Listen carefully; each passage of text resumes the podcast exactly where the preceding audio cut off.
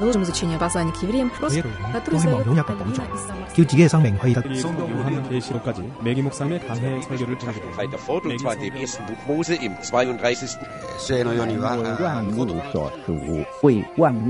¿Quién sabe cuántos idiomas hay en el mundo? Todos ellos tienen sus códigos y símbolos y muchas veces con sentidos totalmente opuestos.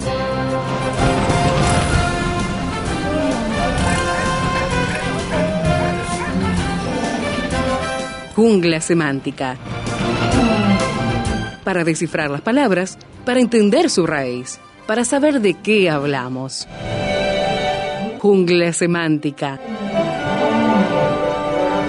Nos lidera en esta expedición el profesor Héctor Leites.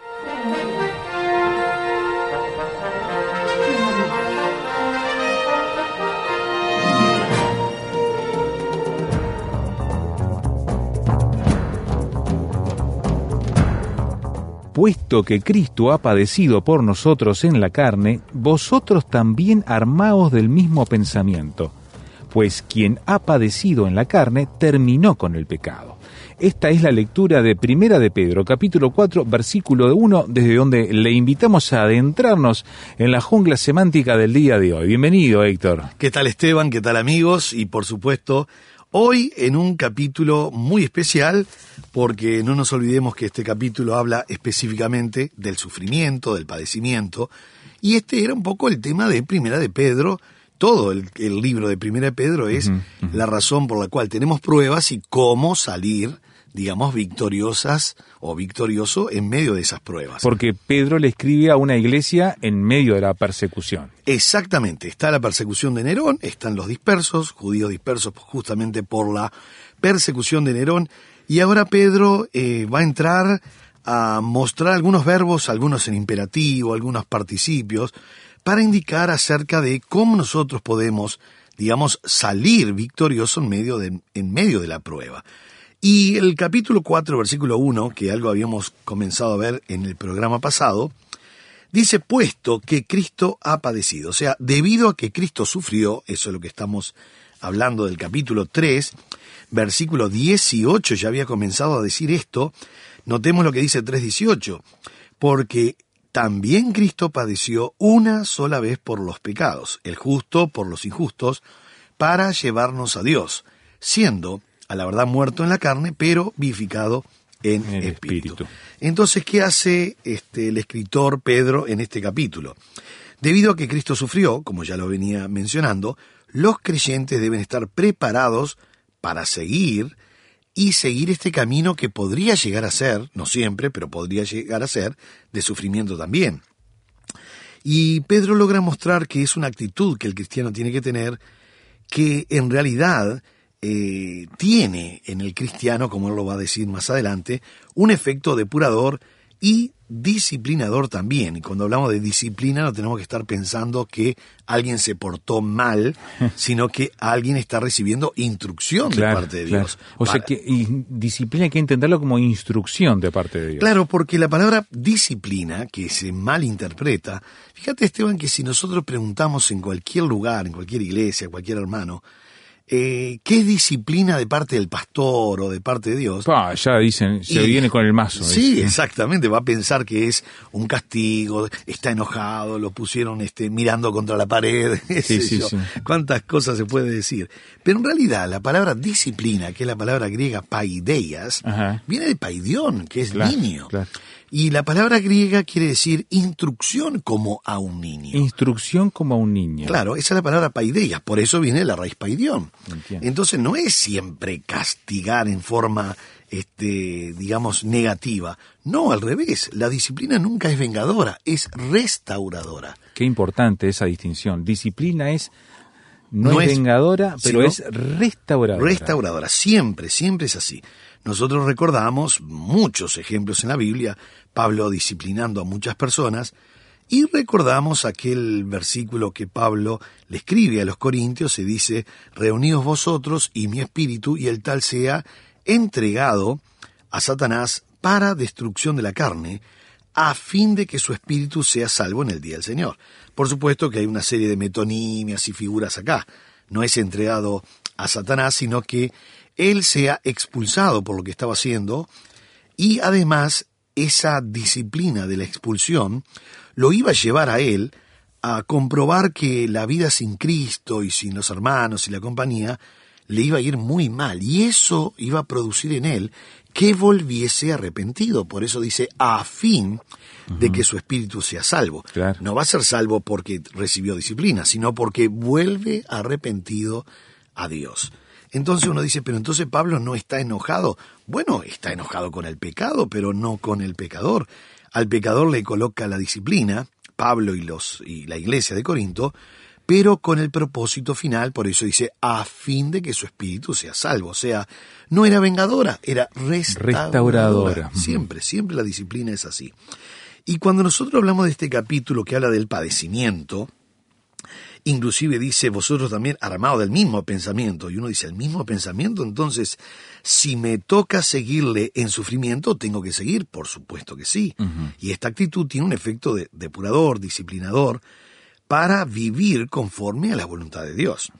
El creyente debe siempre considerarse en este aspecto muerto al pecado. Al pecado. Por eso es muy importante eh, cuando Pa- eh, Pedro dice, vosotros también armados del mismo pensamiento, pues quien ha padecido en la carne terminó con el pecado. Entonces me está pidiendo a mí que tenga el mismo pensamiento, no solo el sufrimiento, sino de el sufrimiento que me va a llevar a apartarme del pecado. Entiendo. Por eso leíamos en el programa pasado, Romanos 6, versículo 11, cuando Pablo escribe a los romanos y le dice así en el versículo 11 de Romanos 6.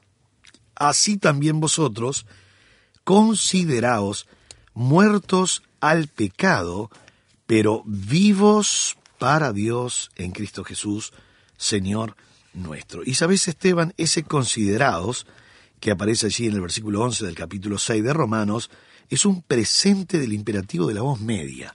O sea, es una orden que yo mismo lo tengo que hacer. No puedo pedir, Señor, ¿me puedes tú considerar muerto? No, no, yo me tengo que considerar muerto al pecado. Y habíamos puesto ese ejemplo del perro muerto que no reacciona ante una costilla Claro, de carne, claro. ¿no? Entonces uno dice, pero ¿por qué no reacciona si le estoy casi tocando el hocico al perro? Porque el perro no va a reaccionar porque está muerto.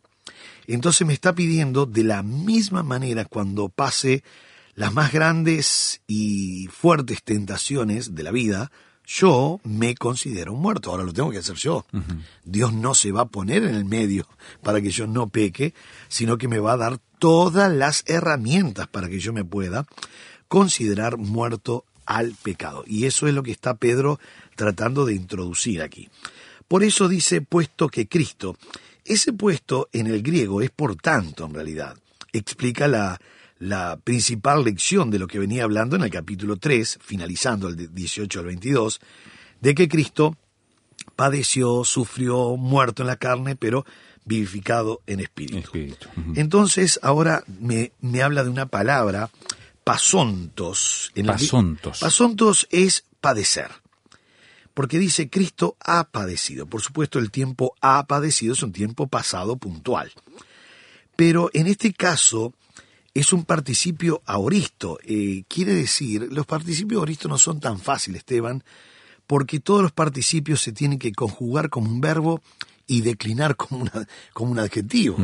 Entonces se tienen que ubicar de seis maneras diferentes y donde le erres en una ya está diciendo Perdió otra sentido, cosa. claro. Exactamente. Esto es un participio aoristo, activo, genitivo, singular, masculino. Es un montón. No sé lo que quiere, junto. no sé lo que quiere decir, pero está bueno. no, al ser participio y aoristo, lo que tengo que entender que es un tiempo pasado puntual. Pero parecería una contradicción hablar de un tiempo puntual cuando tiene un participio también. Es que para llegar al, al- al- al punto o al elemento o a la acción puntual hubo un movimiento. Por eso no es ha padecido, sino habiendo padecido. Habiendo padecido. Hubo un movimiento y hubo eh, varios sufrimientos en su vida hasta que en un momento determinado puntual la cruz termina el sufrimiento. Ese es el tiempo auristo, puntual. Pero de la cruz para atrás, él sufrió mucho, ¿verdad? Sí, sí, Vituperios, tentaciones, desprecio, e insulto cuando los, los fariseos le, le insultaron a la mamá que eh, él era el producto de una fornicación, que algún samaritano desconocido se, se juntó con María y él era un producto de un pecado, por eso le dijeron, bien decimos nosotros que tienes demonio y eres samaritano, porque ellos consideraban que el pecado de los padres este, traía, eh, digamos, una maldición a los hijos, por eso decía que estaba endemoniado. Entonces él sufrió mucho, pero realmente él puso como gozo la cruz. Así dice la Biblia en Hebreos, eh, por el gozo puesto delante de él sufrió la cruz. Y uno dice, ¿cómo puede haber delante de Cristo una meta que sea el oprobio, la vergüenza, el sufrimiento, la muerte, el dolor? Bueno, porque el gozo estaba en hacer la voluntad del Padre. En realidad él no quería ese camino. De hecho, no solo no, no quería, lo pensó no pasar por ese lugar. Y no solo lo pensó, querido amigo, también se lo solicitó al Padre tres veces en el Getsemaní. Le dijo, Padre, si tú puedes escoger este otro medio de salvación, escógelo. Yo no quiero morir, pero que se haga tu voluntad y no la mía. Entonces aquí vemos una persona que no quiere sufrir, pero por tener el gozo puesto delante de él, que era la voluntad del Padre, él entonces padeció. Hacemos una pausa en la conversación con el profesor Héctor Leites y enseguida seguimos mirando entonces esto del padecimiento que plantea Primera de Pedro capítulo 4. Nuestro canal de comunicación, jungla semántica, arroba transmundial.org.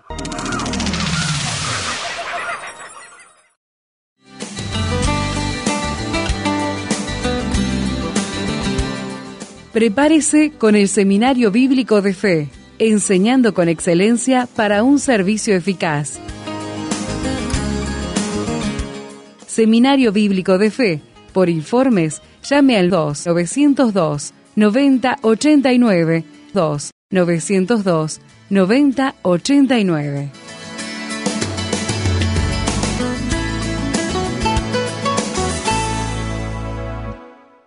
Estamos hablando de padecimientos, de Cristo que ha padecido por nosotros. Pero, ¿de qué manera y cómo influye eso en nuestra vida de fe actualmente? Lo estamos viendo con el profesor Héctor Leites. Héctor, eh, citabas Romanos en relación con Primera de Pedro 4 y allí estamos tratando de entender este concepto. Sabes, Esteban, que cuando dice aquí, padecido por nosotros en la carne, acá hay un tema muy, pero muy importante, Esteban.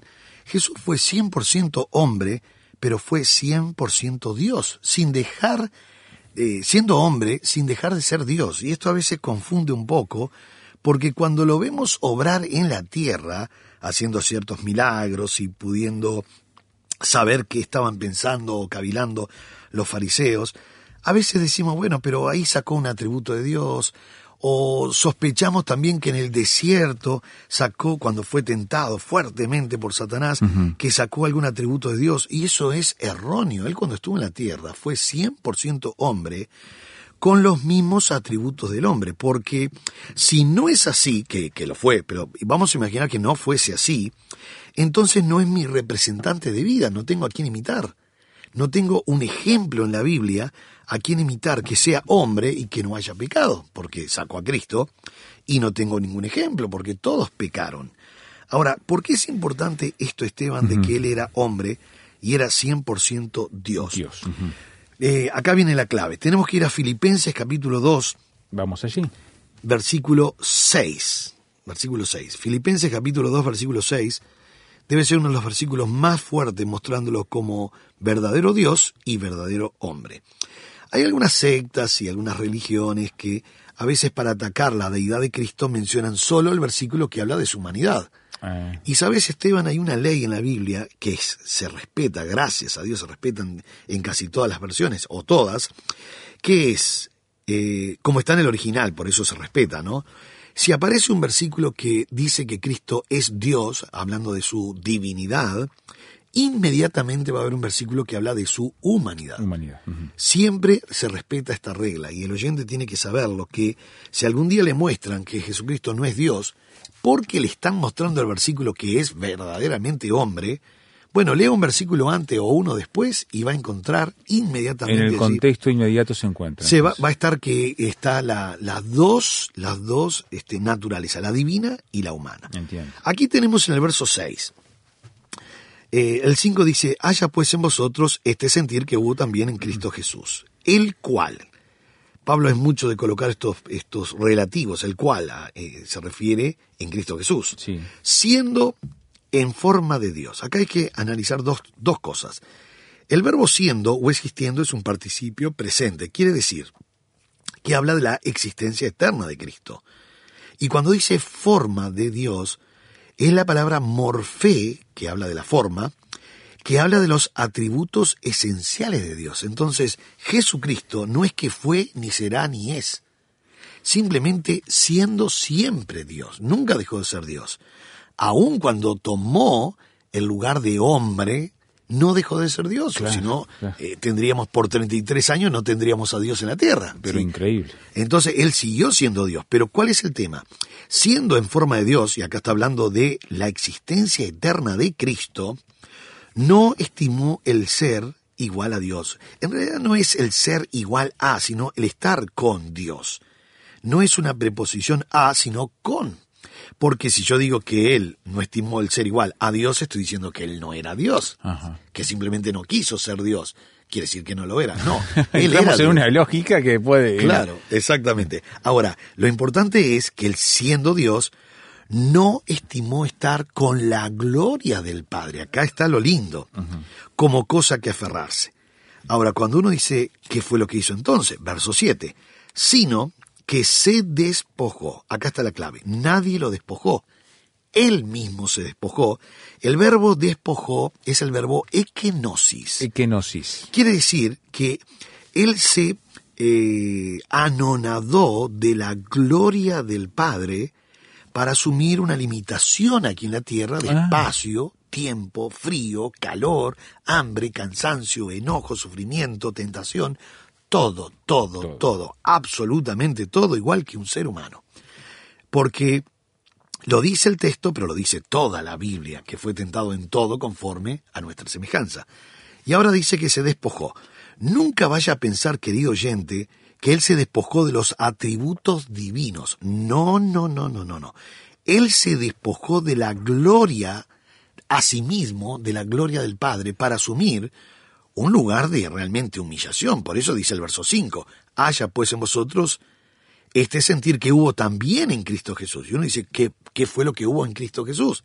Que siendo Dios, ahora se humilla una condición de hombre, pasando todo, todo, y peor que un hombre, porque pasó este sacrificio y tentaciones y lucha y prueba, y termina muriendo, derramando su sangre por un pecado ajeno. Entonces, realmente hecho, dice, se despojó a sí mismo, tomando forma de siervo, hecho semejante a los hombres. Ahora, es interesante que el verbo hecho habla de su humanidad. Él tiene que nacer en Belén. Y cuesta a veces ver un Dios en pañales, pero él siguió siendo sí, Dios. Claro. Y, y él tenía sus necesidades cuando bebito, y cuando lloraba no, no, no lloraba un salmo, lloraba. Y cuando se golpeó el dedito en una piedra, lloraba porque Le le dolió, dolió. seguro. No se hacía autosanidad poniéndose su mano en el, dedo golpeado. Y cuando tuvo que aprender con los padres y después con los rabí de la época y la ley, él tiene que ser hecho como hombre, él tiene que nacer en Belén. Y tiene que nacer eh, eh, en el útero de María. Entonces, todo igual que un hombre. Pero después que nace, tiene los mismos, la misma característica. ¿Por qué? Porque en el verso 6 dijimos siendo en forma de Dios. Acá, acá tenemos morfe, teos.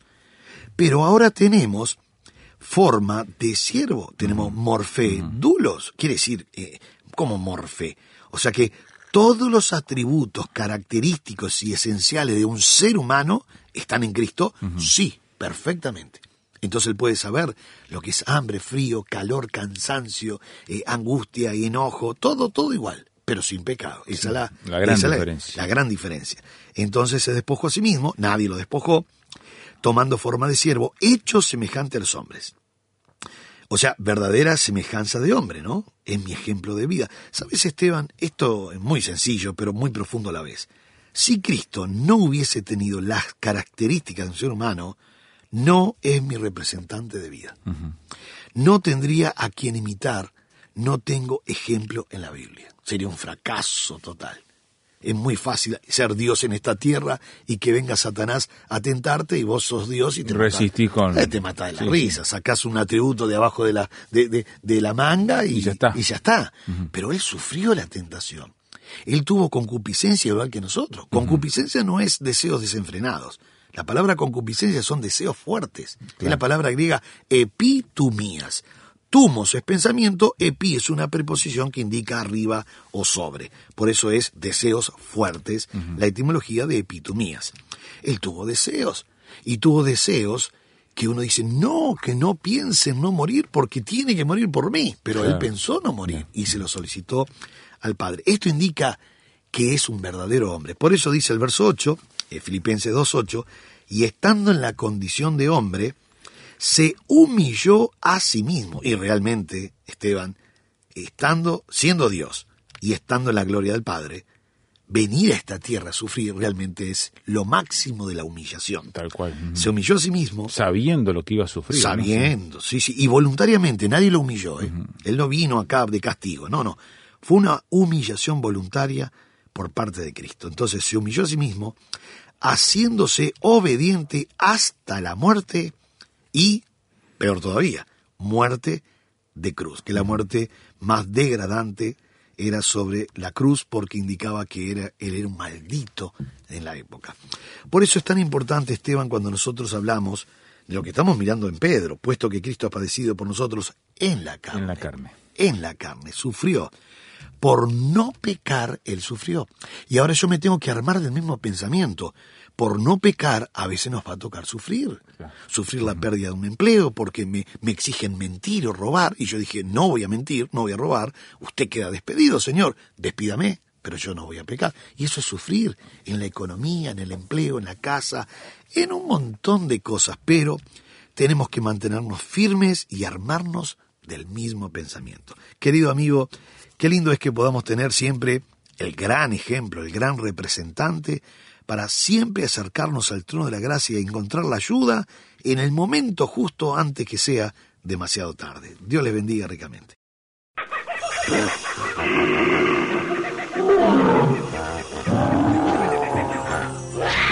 Hoy termina esta etapa de la expedición, pero lo esperamos en el próximo programa para adentrarnos en la jungla semántica. Jungla semántica es una producción del Seminario Bíblico de Fe y Radio Transmundial. Jungla semántica.